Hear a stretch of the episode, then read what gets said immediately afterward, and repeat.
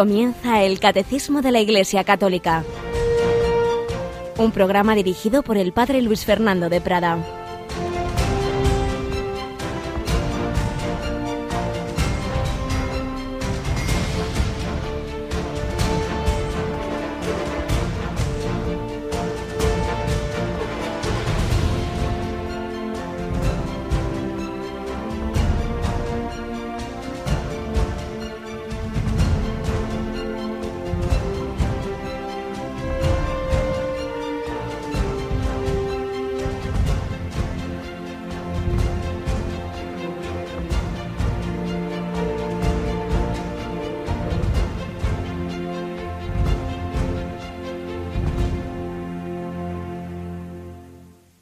Señores, ¿qué tengo que hacer para salvarme?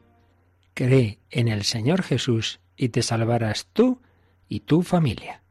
Y le explicaron la palabra del Señor a él y a todos los de su casa.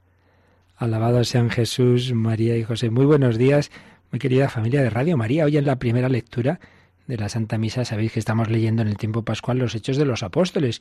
Y hoy aparece una escena preciosa en la que están Pablo y Silas, sus compañeros, en la cárcel, custodiados por el carcelero, pero hay un milagro, hay un terremoto, eh, se abren las puertas, se le sueltan las cadenas, el carcelero se asusta, cree que se han fugado los, los presos, pero no, no, no. Pablo le dice que están ahí y este hombre realmente se da cuenta de que lo que predican es verdad y por eso les pregunta ¿qué tengo que hacer para salvarme?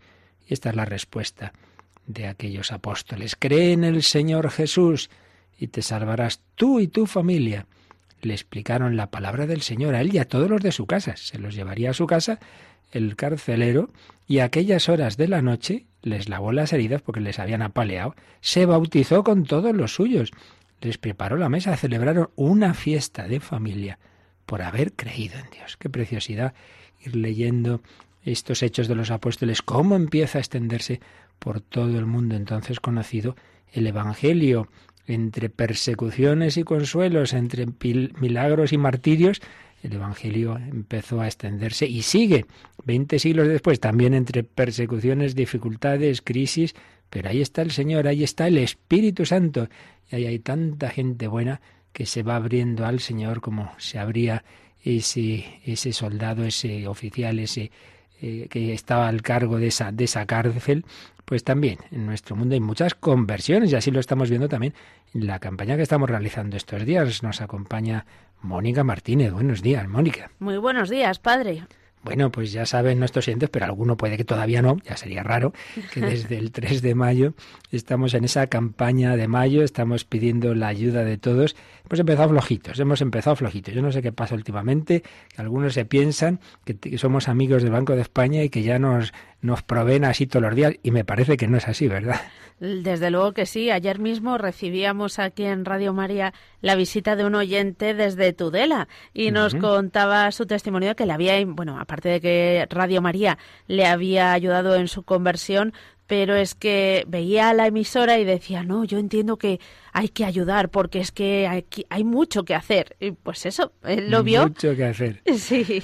Pues sí, pues sí. Por eso, queridos amigos oyentes, estamos realizando esta campaña. Por eso Casi todos los días hay una hora especial, antes ya Mónica nos ha dicho que hoy será a las doce y media, en la que muchos voluntarios se ponen al teléfono, porque necesitamos esa ayuda de todos. Y para hacer las cosas rápidas y no perder esas llamadas, pues por lo menos una hora al día, muchos están al teléfono para que tú puedas llamar, para que sin moverte de casa, sin necesidad de ir al banco, que quien lo prefiere, pues estupendo, pues puedas llamar a ese 91 822 8010 e indicar qué donativo quieres dar en esta campaña de mayo. Pero esto venía a propósito de que además de recibir esos donativos que os pedimos a partir de las 9 de la mañana, estará abierto ese teléfono, pero además también estamos recibiendo testimonios y eso es lo más bonito, porque tanto en el correo electrónico testimonios arroba radiomaria.es como en el WhatsApp eh, tienes ahí a mano el WhatsApp, Mónica, que se me olvida, que se me olvida. Sí, sí, el 668 594 383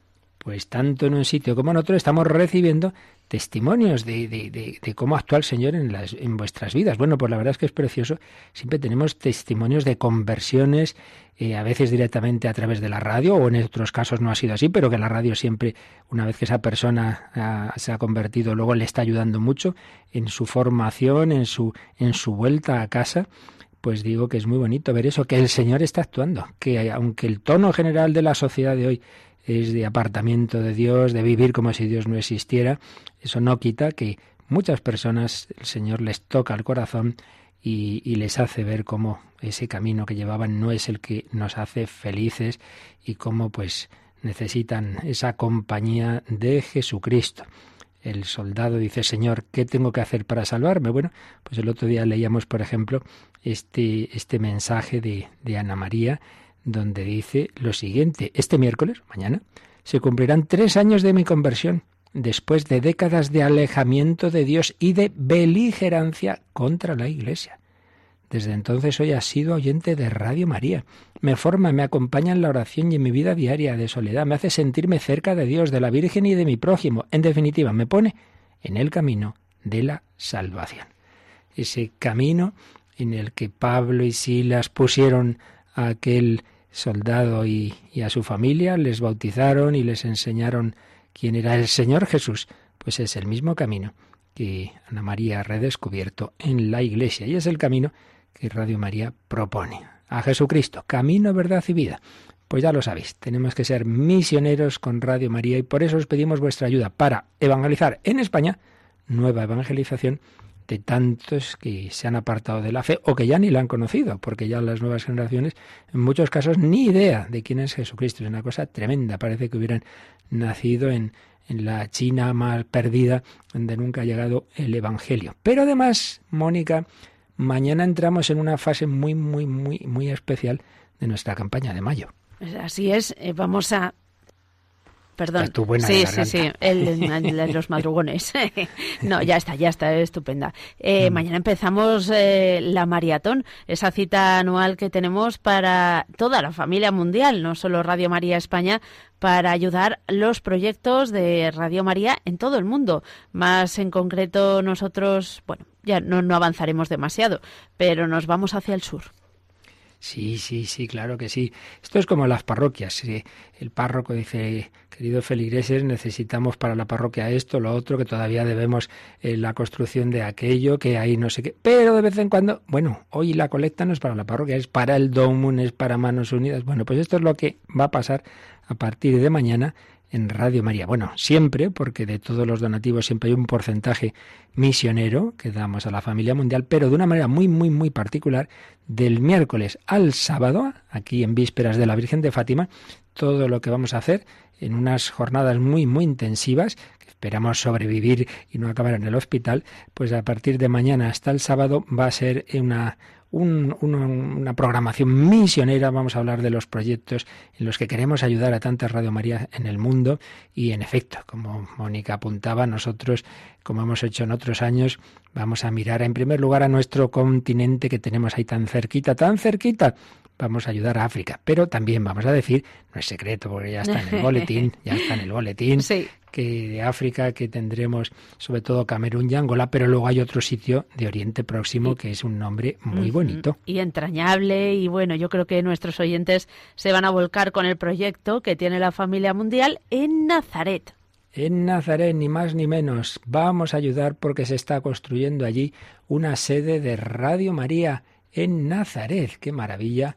Y para eso necesitaremos la ayuda de todos. Así que ya sabéis, queridísima familia de Radio María, hoy seguimos en la campaña ordinaria. A las doce y media necesitamos la ayuda de todos, porque también en España andamos bastante justitos, la verdad, y tenemos, gracias a Dios, la posibilidad de varias frecuencias que en los próximos meses todo va bien podremos adquirir y para ello necesitamos esa, esa bolsa, ese empujón, esa colecta extraordinaria, pero luego además mañana, a partir de mañana, tenemos hasta el sábado nuestra maratón. Pues ya lo sabéis, con ese nuevo número de teléfono, eh, que, que, había quien se quejaba de que con su plan de, teléfonos les era muy caro llamar al 902, tampoco era tanto, la verdad, pero bueno, para que nadie tenga ese problema, tenemos ya por fin un número fijo, 91 822 8010 para que puedas llamar, hacer tu donativo, el encargo de los discos que tú quieras, para ti, para regalar.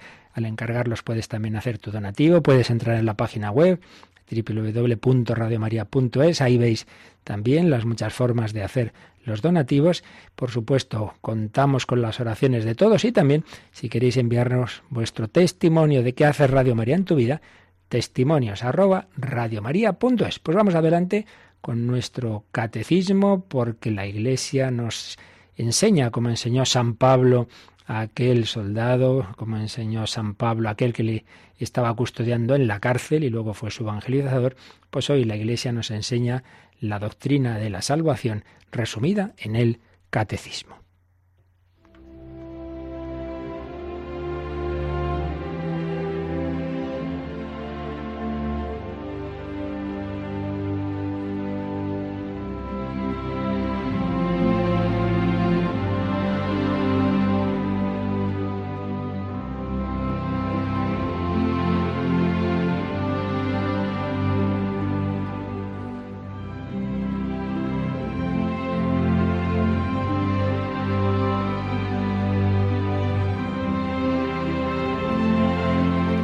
Detenerse y ayudar sin automóvil.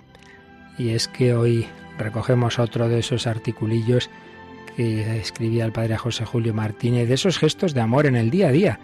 No hace falta hacer cosas espectaculares para vivir en la vida cristiana. Papa os ha recordado cómo la santidad se hace con esos gestos de la vida ordinaria, la santidad de la puerta de al lado, tanta gente buena y eso mismo pensaba el padre José Julio Martínez, al que le gustaba recoger esas historias de gente buena en tantos lugares. Y si en otra ocasión nos había hablado de detenerse y ayudar en el automóvil, pararse a atender a esa persona que se le ha quedado el coche parado, etcétera, pues hoy nos habla de, detenerse y ayudar, aunque sea sin automóvil, porque escribía también ese mensaje de las siglas DIA, detener, detente y ayuda, día, detente y ayuda, esas siglas, ese mensaje tiene valor para los que vamos a pie.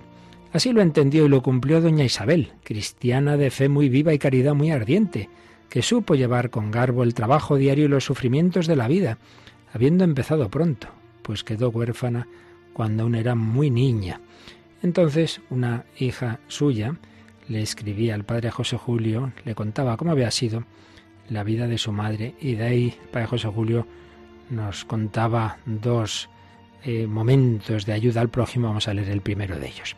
Doña Isabel y su marido tienen en Madrid una sencilla casa de huéspedes, de cuyo trabajo ganan para vivir ellos y los hijos que les van naciendo. Cierto día se les presenta un señor con su esposa y dos hijos, pidiendo un hospedaje barato. Doña Isabel los recibe con su acostumbrada bondad, pero pasa una semana, otra semana, ellos nada le pagan, lo comenta con su marido y él le dice, pues tendremos que decirles que nos vemos obligados a despedirlos si no nos pagan. Pero ella, iluminada por su gran fe en la providencia, que no abandona a los pobres, le responde como cristiana que sabe detenerse y ayudar. No les amenaces, Manuel, ya nos pagarán. Ayer hablé con el hombre, se desahogó conmigo diciéndome que para ampliar el pequeño comercio del que viven contrajo bastantes deudas, apoyado en la esperanza de recibir mucho dinero de un tío suyo residente en Argentina, pero ese dinero no les ha llegado. Los acreedores les han embargado y aquí se nos ha presentado con la mujer y los hijos sin nada más que su honradez y su esperanza en el dinero del pariente argentino. También yo tengo esperanza, no es cosa de echarlos a la calle.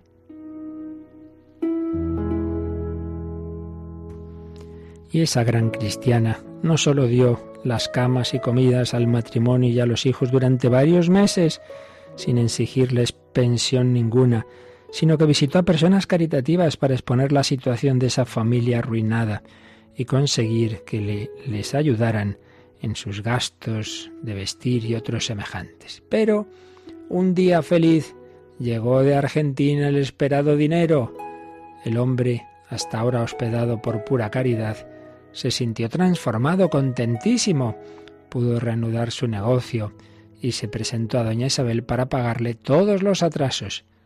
Pero ella, como ya había hecho intención de hospedarlos por amor a Dios y a sus pobres, no quiso aceptarle dinero, sino solo unos regalos para sus niños. Entonces él, conmovido hasta las lágrimas por tanta bondad, y elevando la mano derecha como quien lanza una imprecación solemne, exclamó Quiera Dios, doña Isabel, que un día usted juegue a la lotería y le toque el premio gordo. Se lo merece por la caridad que ha tenido con nosotros. Curiosa respuesta. Así se despidió aquel agradecido padre de familia. Días después, doña Isabel siente la corazonada de ir a comprar un billete de lotería. Ya era tarde, estaba lloviendo, su marido intentó disuadirla, pero ella se sentía impulsada y salió.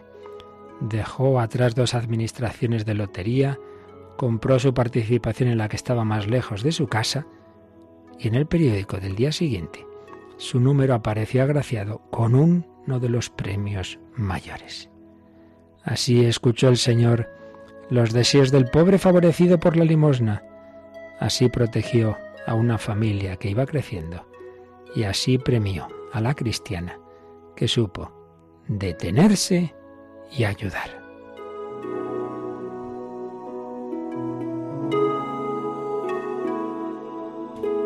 Bueno, no pensemos que siempre que uno ayuda al prójimo luego va a pasar esas cosas. Fue un caso muy excepcional. A veces el Señor da esos regalitos, esos, digamos, pequeños milagros, pero realmente la lotería nos toca siempre porque lo importante no es que luego pues uno pueda recibir un dinero por el que había dado antes en caridad, lo que recibimos siempre es la alegría de ese amor de Dios, de ese amor del prójimo, porque mayor felicidad hay en dar que en recibir. Lo que recibiremos siempre, por supuesto, es la felicidad plena y perpetua de ese amor de Dios y del prójimo consumado en la vida eterna. Ni ojo vio, ni oído yo, ni cabe en corazón humano lo que Dios ha preparado para los que le aman. Ciertamente, en esta escena se cumplió de una manera muy llamativa esa palabra de Jesús, buscad, buscad el reino de Dios y su justicia, lo demás se os dará por añadidura. Dad y se os dará. Desde luego, dio y se le dio. Pero ante todo, lo que siempre recibiremos, como digo, es esos dones espirituales, ese amor de Dios, esa vida eterna. Esa expresión muy habitual en la vida religiosa cuando una persona hace un favor a otra, Dios se lo pague, te lo pague en la vida eterna y con sus dones aquí en esta vida. Y si Él quiere que esos dones también incluyan lo material, eso se lo dejamos a Él. De nuestra parte está el hacer el bien, el ayudar a las obras apostólicas, el ayudar a los pobres y necesitados, como hacía esta mujer, el ayudar a obras como es esta misma emisora, pues cada uno según le inspire el Señor. Pues así se lo pedimos y así pedimos al Señor que nuestro corazón esté siempre abierto a hacer el bien. Decía San Pedro de Jesús, pasó haciendo el bien que también nosotros se pueda decir eso y se puedan recordar nuestra vida como recordaban la de esta mujer de la que hoy nos ha hablado el padre José Julio.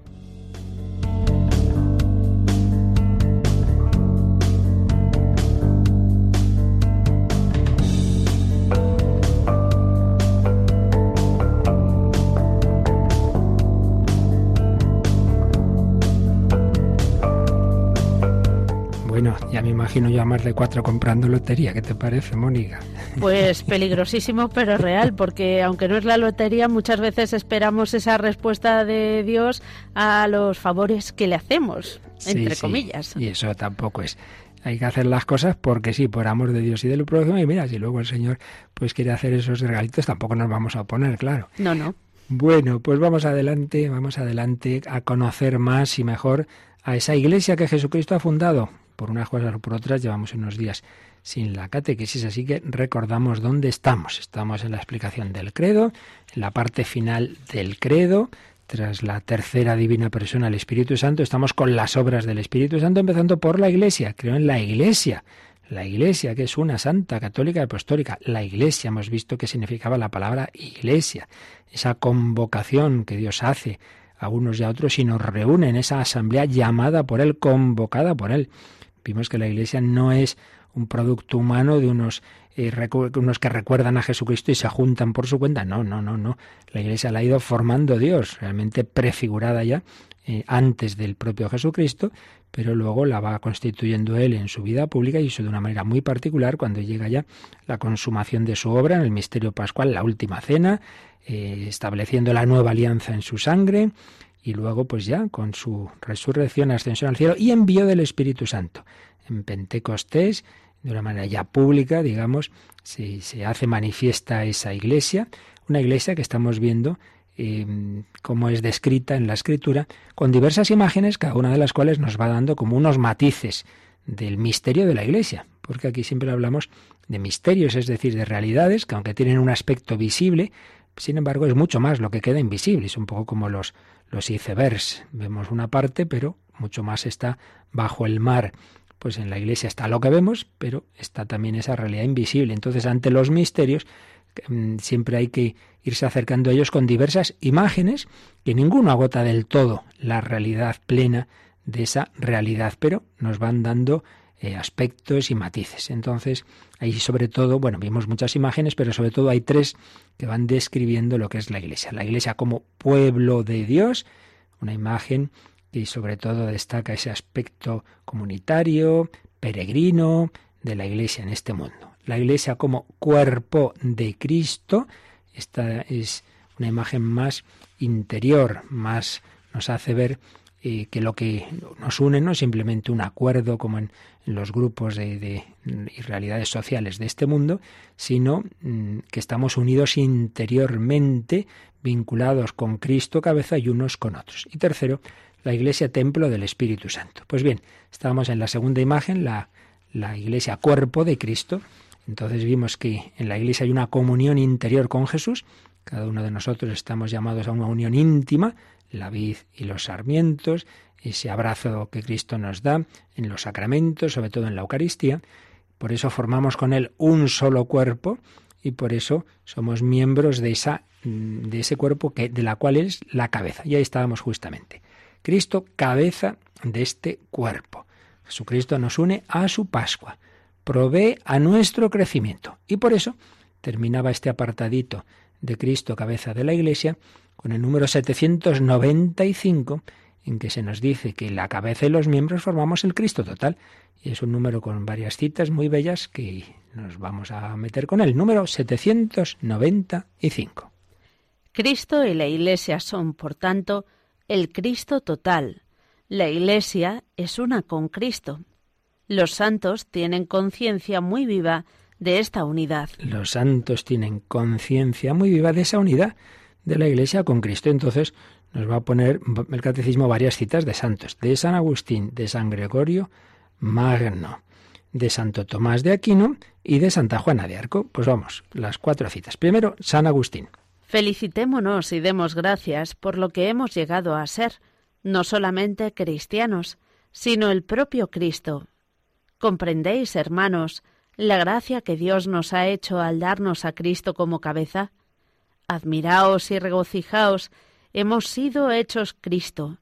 En efecto, ya que Él es la cabeza y nosotros somos los miembros, el hombre todo entero es Él y nosotros. La plenitud de Cristo es, pues, la cabeza y los miembros. ¿Y los miembros? ¿Qué quiere decir la cabeza y los miembros? Cristo y la Iglesia. Pues eran palabras del gran padre de la Iglesia converso, San Agustín, Cristo y la Iglesia, cabeza y miembros. Pero también de esos primeros siglos y un poquito después es San Gregorio Magno. Nuestro Redentor muestra que forma una sola persona con la Iglesia que él asumió. Forma una sola persona con la Iglesia que él asumió. Vamos un poquito después al siglo XIII, el gran doctor de la Iglesia, Santo Tomás de Aquino. La cabeza y los miembros como si fueran una sola persona mística. Y ahora nos vamos no a ningún doctor de la Iglesia, sino a una mujer que amó a Jesús, que amó a la Iglesia y murió, y murió en una de esas luchas internas a veces de la Iglesia, Santa Juana de Arco, patrona de Francia. Una palabra de Santa Juana de Arco a sus jueces resume la fe de los santos doctores y expresa el buen sentido del creyente. De Jesucristo y de la Iglesia me parece que es todo uno y que no es necesario hacer una dificultad de ello. Pues cuatro citas entre miles que podríamos traer de esa conciencia que los santos tienen de esa unidad entre Cristo y la Iglesia. Por eso, la típica tontería tantos millones de veces repetida, ¿no?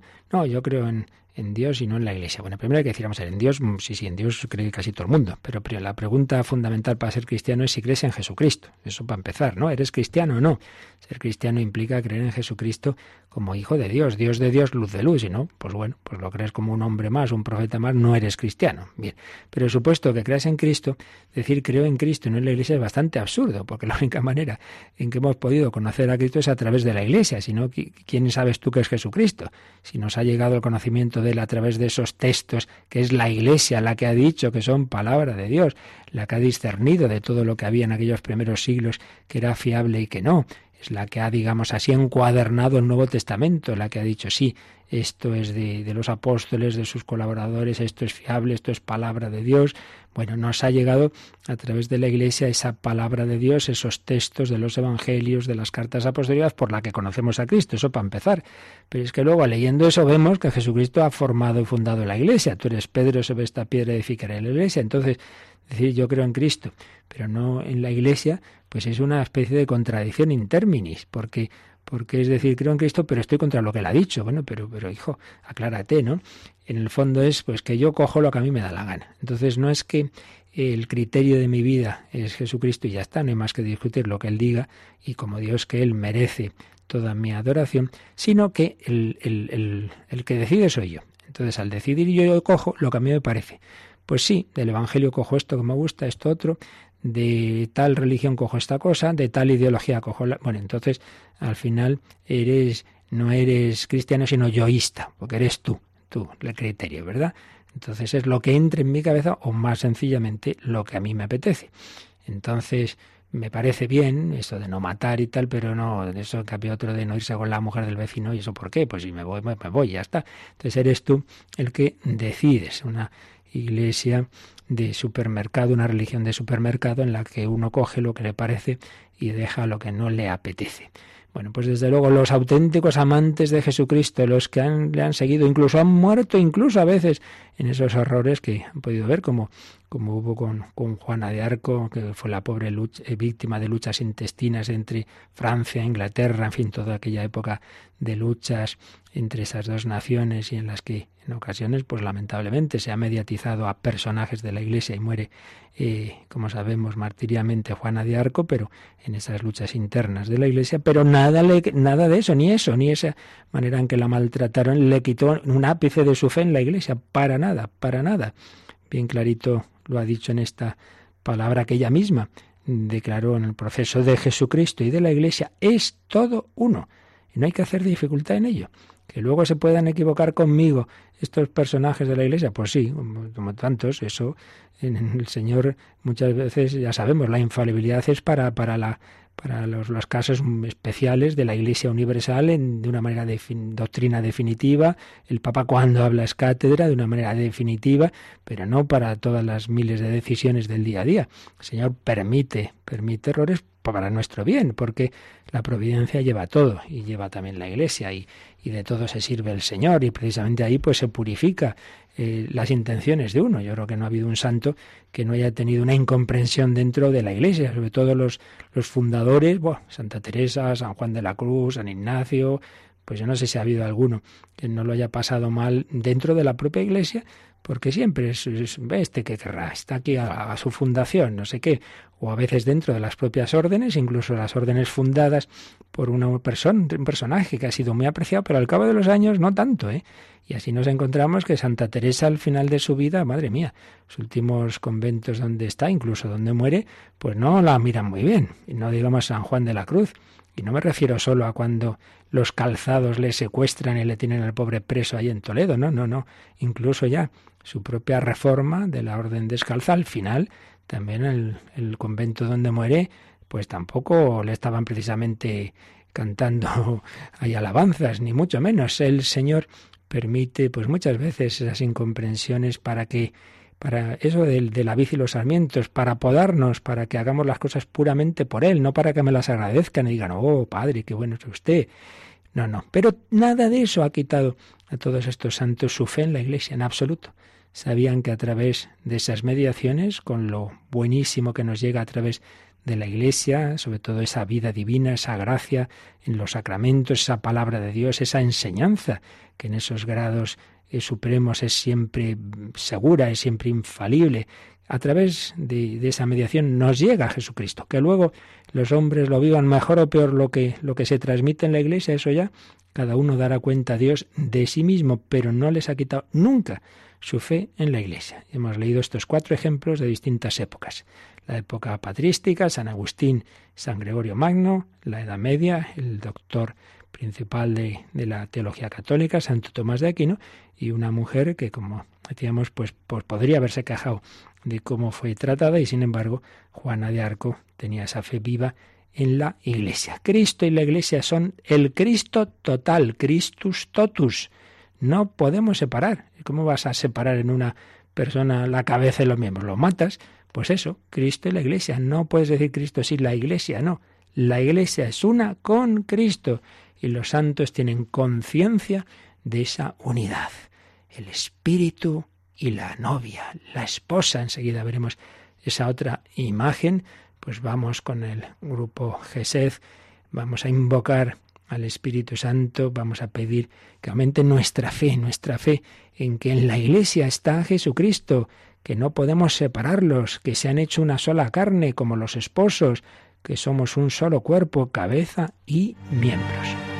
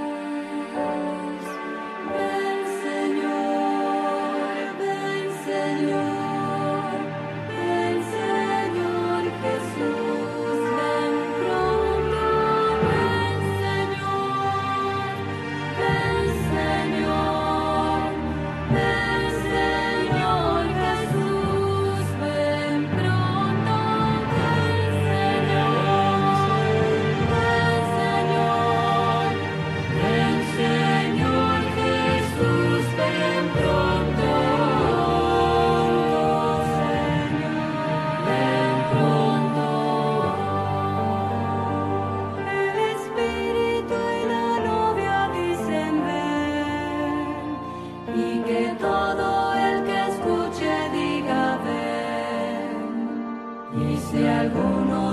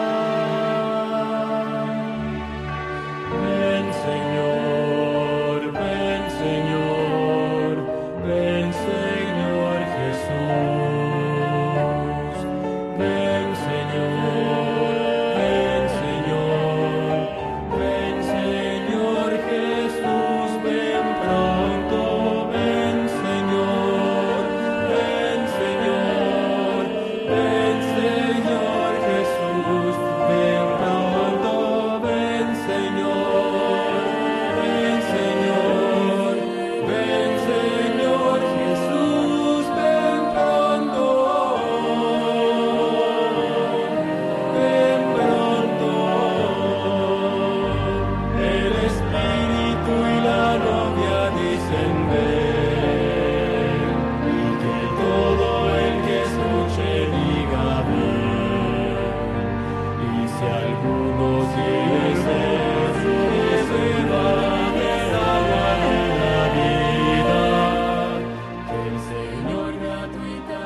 Están escuchando el Catecismo de la Iglesia Católica con el Padre Luis Fernando de Prada.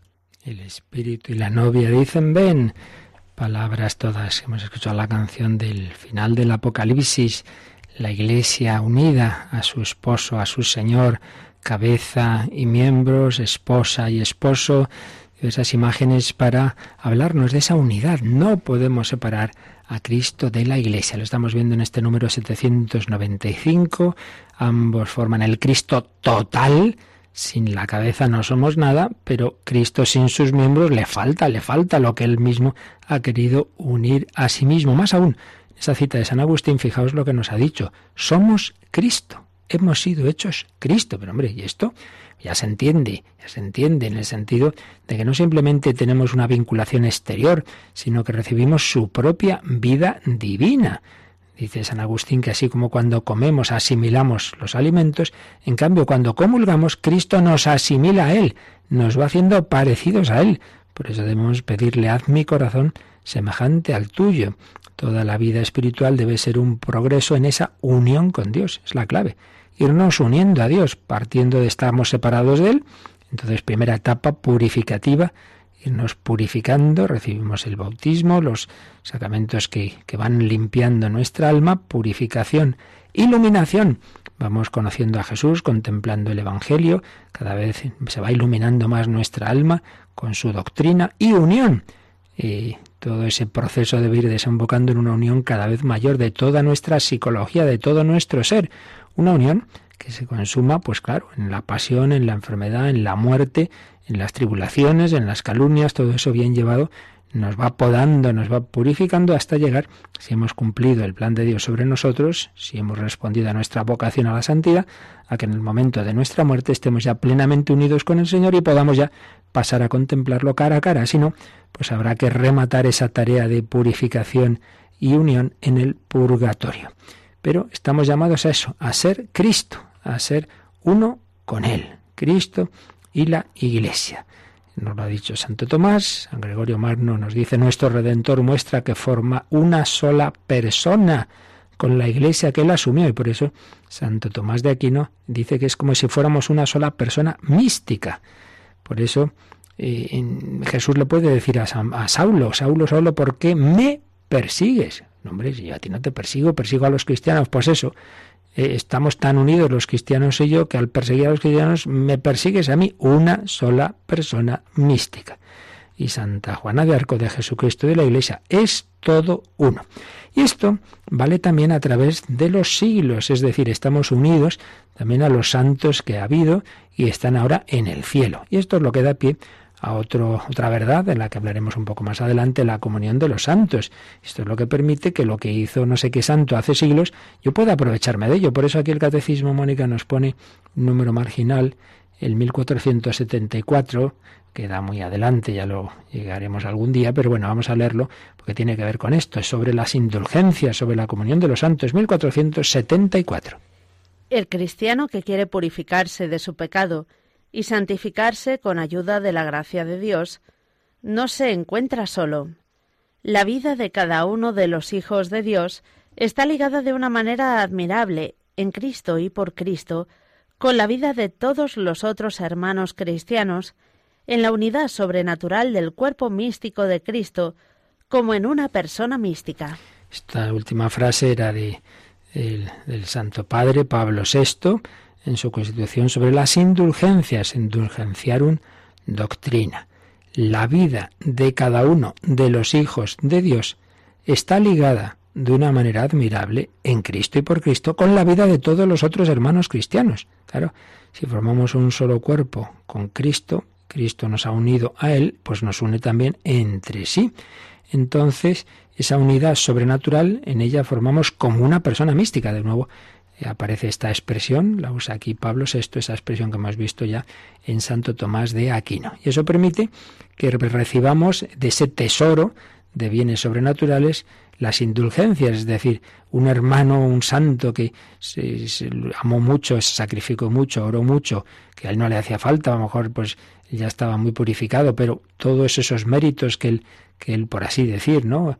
Eh, ganó, pues nos los regala a nosotros, que a mí que soy un pecador, pues mira, me recibo una ayuda de, este santo que, que, lo ofreció por los que habría en, la historia, y entonces la Iglesia me aplica ese, ese regalo que yo no me he merecido a través de las indulgencias. Comunión de los santos, todos formamos el Cristo total. Bien, pues así terminamos este apartadito de eh, dentro de la Iglesia cuerpo de Cristo el aspecto de que Cristo es la cabeza y tenemos una unión de los miembros con la cabeza. Pero hay otra imagen todavía dentro de la Iglesia cuerpo de Cristo que nos da otro matiz y es que si el aspecto, si, si esa imagen de cabeza y, y miembros resalta el aspecto de la unidad, claro, ya verás tú, más unidad, ser un solo cuerpo, pero tiene un peligrillo y es que parezca como que se pierde la, personalidad de cada uno. Aquí no hay ninguna imagen perfecta. Como os decía al principio, cada imagen nos da unos aspectos, unos matices,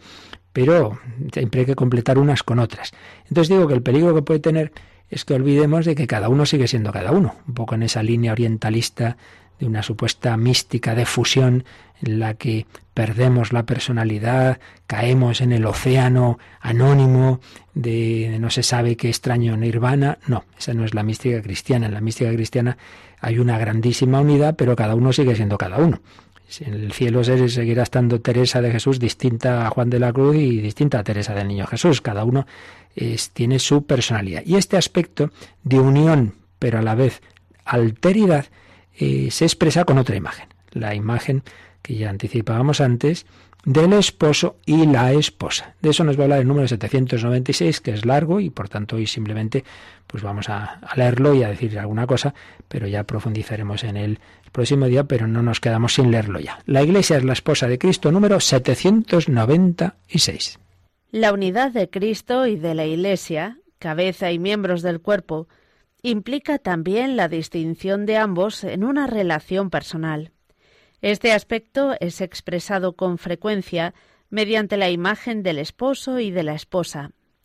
El tema de Cristo, esposo de la Iglesia, fue preparado por los profetas y anunciado por Juan Bautista.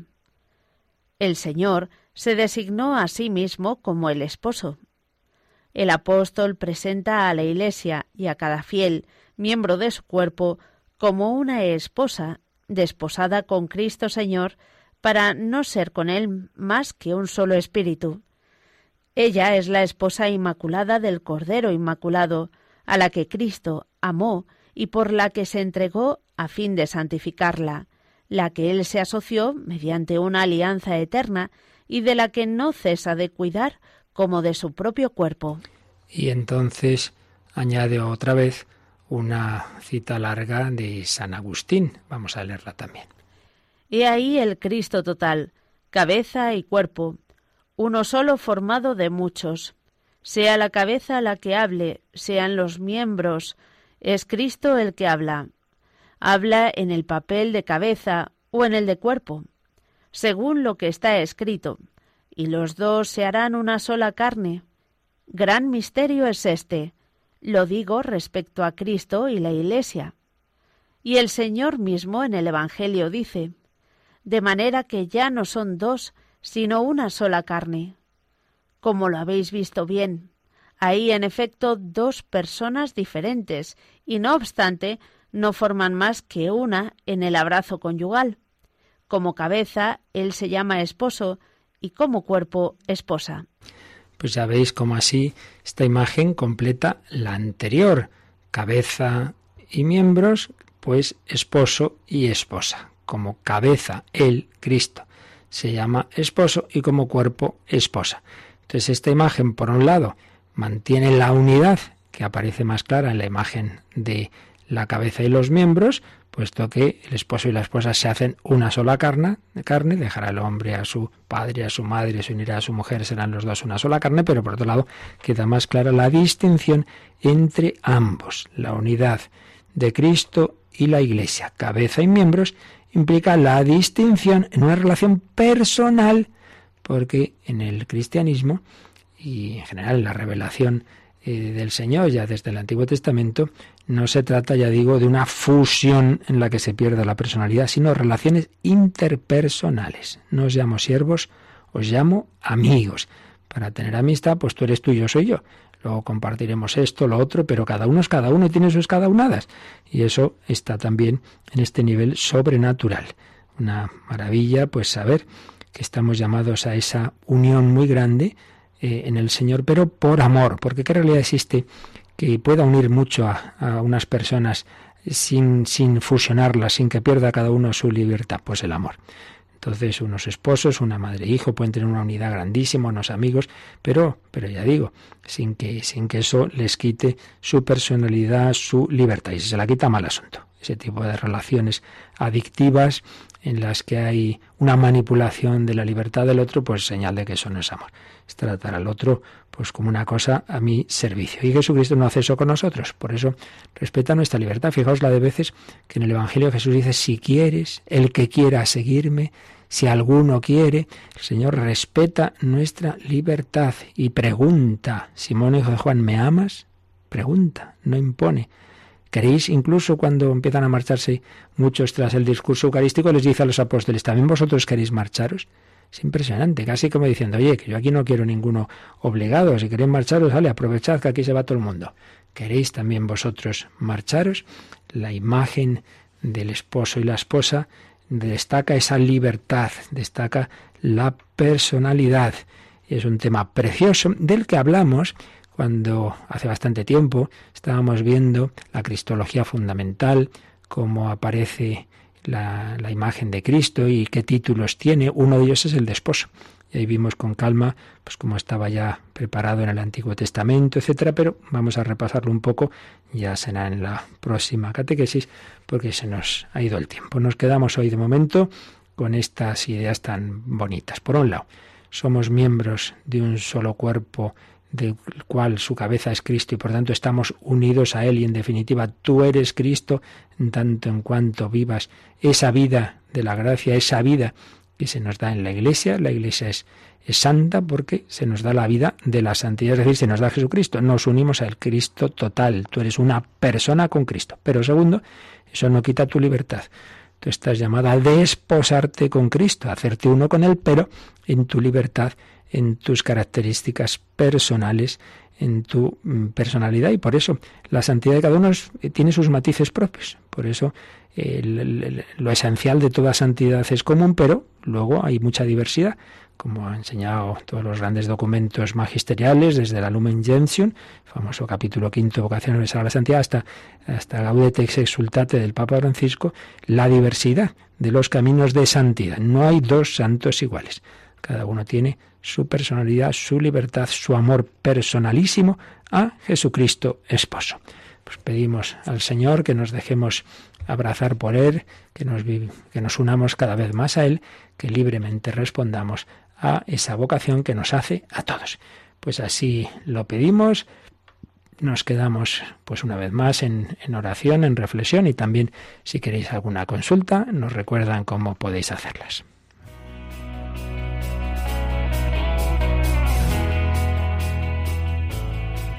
Participa en el programa con tus preguntas y dudas. Llama al 91 005 9419. 91 005 9419 También puedes escribir un mail a catecismo arroba radiomaria.es. Catecismo arroba radiomaria.es.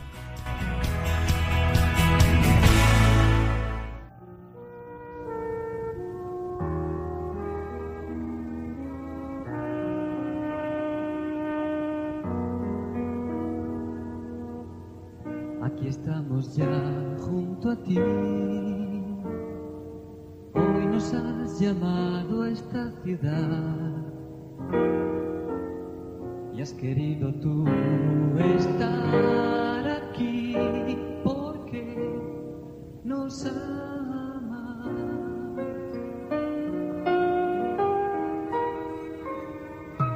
La esperanza que tú nos das dentro de nosotros fuego es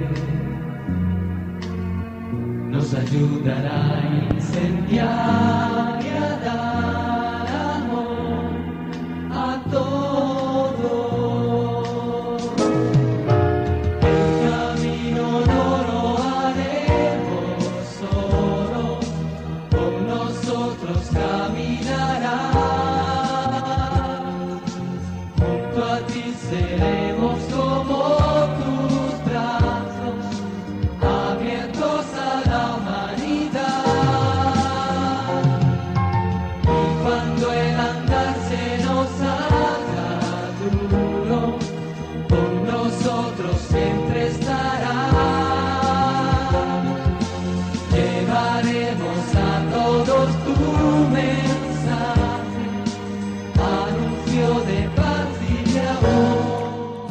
de paz y de amor. Teníamos un correo de María Isabel que dice, en el catecismo aparece el primer mandamiento, amarás a Dios sobre todas las cosas.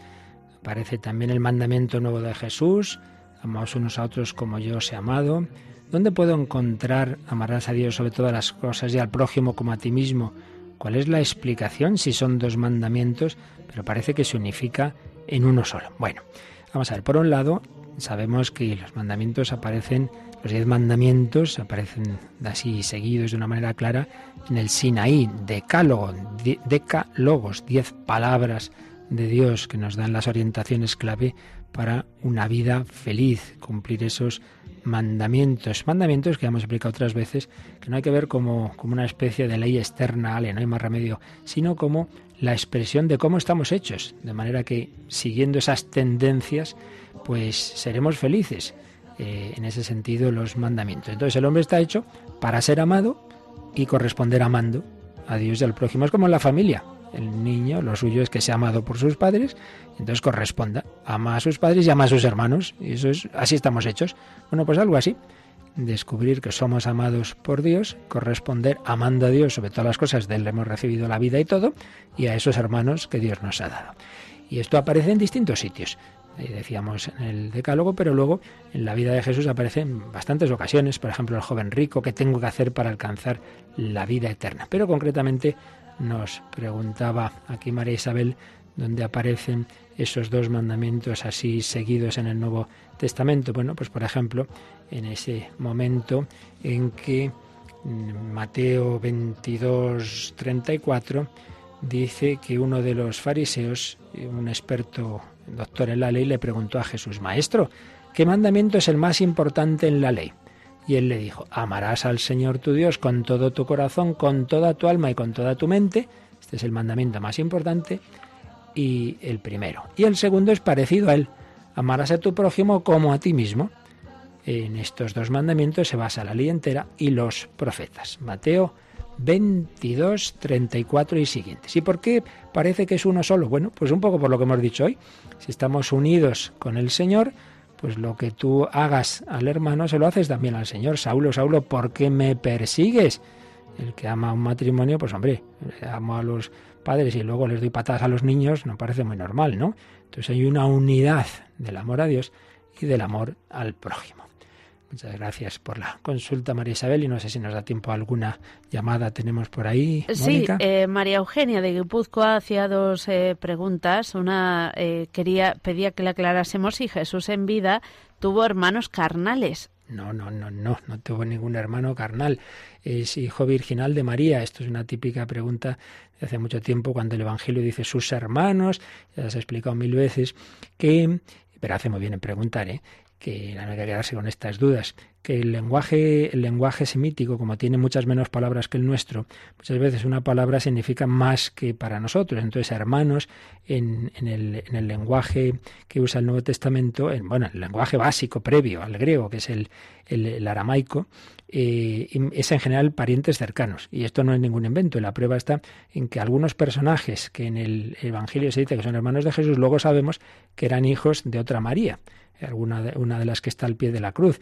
Entonces quiere decir primos, parientes cercanos. Por ejemplo, se habla de que Abraham y Lot eran hermanos, no más eran hermanos, eran tío y sobrino, pero al ser parientes cercanos, pues se les llama hermanos. Jesús no tuvo hermanos, Jesús es el hijo único de, de María. ¿Qué más? Preguntaba. Nos eh, consulta que si hay males que el Señor permite, si esto es así, entonces eh, no habría que luchar contra ellos y que no, le aclarásemos no. esa situación. Vale, muy bien, muy bien, muy buena pregunta también. Vamos a ver. Dios permite el mal para sacar un bien, pero precisamente uno de los bienes que, que quiere que saquemos es precisamente ese, que, que, que, luchemos, es decir, digamos de otra manera, un niño al que se le, eh, se le quiere educar y se le quitan todos los problemas y no tiene que luchar, pues mal asunto, porque luego va a encontrarse problemas en la vida. Entonces hay que forjarse también en la lucha contra las dificultades, incluso para divertirnos. Vamos a jugar.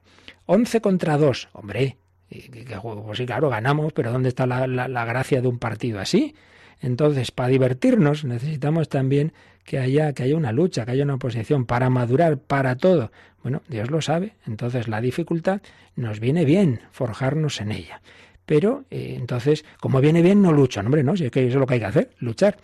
Eh, entonces, ¿cuál debe ser la actitud? Bueno, pues yo pongo de mi parte y luego ya está lo que Dios quiera. Y lo vamos a poner en un caso muy concreto. Uno tiene no sé qué dolor. Bueno, Señor, te lo ofrezco. Muy bien, empezamos bien. Pero es que me duele mucho y, y esto puede afectar a mi trabajo. Vete al médico. Eh, tómese usted esta pastilla, ya me la he tomado. Muy bien. Entonces te has tomado la pastilla, has luchado, pero me sigue doliendo. Bueno, pues lo sigues ofreciendo, pues vuelve al médico o tómate otra pastilla. Una cosa no quita la otra. Se ofrece, se dice, Señor, tú sabrás si es que esto pues es para, para que me purifique o incluso pues nada, para prepararme a la muerte, estupendo. Pero eso no quita que Dios quiere también que pongamos los medios porque también la providencia se sirve de los medios humanos. Dios ha hecho un mundo ordenado que precisamente porque es ordenado permite a la ciencia estudiar eh, la naturaleza y ver que hay cosas, eh, remedios que el propio Dios ha puesto en esa naturaleza cuando se estudia. Por ejemplo, Santa Hildegarda de Bingen lo ve. Hay muchas cosas en la naturaleza que, que Dios ha puesto para que nos curemos. Bueno, pues no quita nada que acudamos a la medicina para ello. Por tanto, las dos cosas se pueden y deben unir perfectamente. Luchar contra los problemas y a la vez aceptarlos. Si en la providencia de Dios está que simplemente esto sea para mi purificación, yo lo hago, pero no me quedo ahí tirado en el sillón sin mover un dedo, haciendo el vago. No, no, Dios quiere también que luchemos. Muchas gracias por estas consultas todas interesantes que nos permiten matizar y nos permiten pues irnos formando a todos y pensar a mí mismo, porque muchas veces hay cosas que yo pues no había caído. Claro que sí, no faltaría más. Pues nada, pedimos al Señor que nos ayude a vivir este día. Yo recuerdo, doce y media, campaña, campaña de mayo, que estamos un poquito flojos, que hay que apretar y sobre todo esta semana, que entramos en la semana grande de la campaña de mayo y en la maratón. Hoy de doce y media a una y media, muchos voluntarios, pero ahora mismo ya, a partir de las nueve, ya habrá alguien en el 91 822 60 10 para que ya esté ahí tu donativo, tu granito de arena a la campaña de mayo, que no pase esta semana de la Virgen de Fátima sin que tú hayas hecho tu aportación activa a la radio de la Virgen. La bendición de Dios Todopoderoso, Padre, Hijo y Espíritu Santo, descienda sobre vosotros. Alabado sea Jesucristo.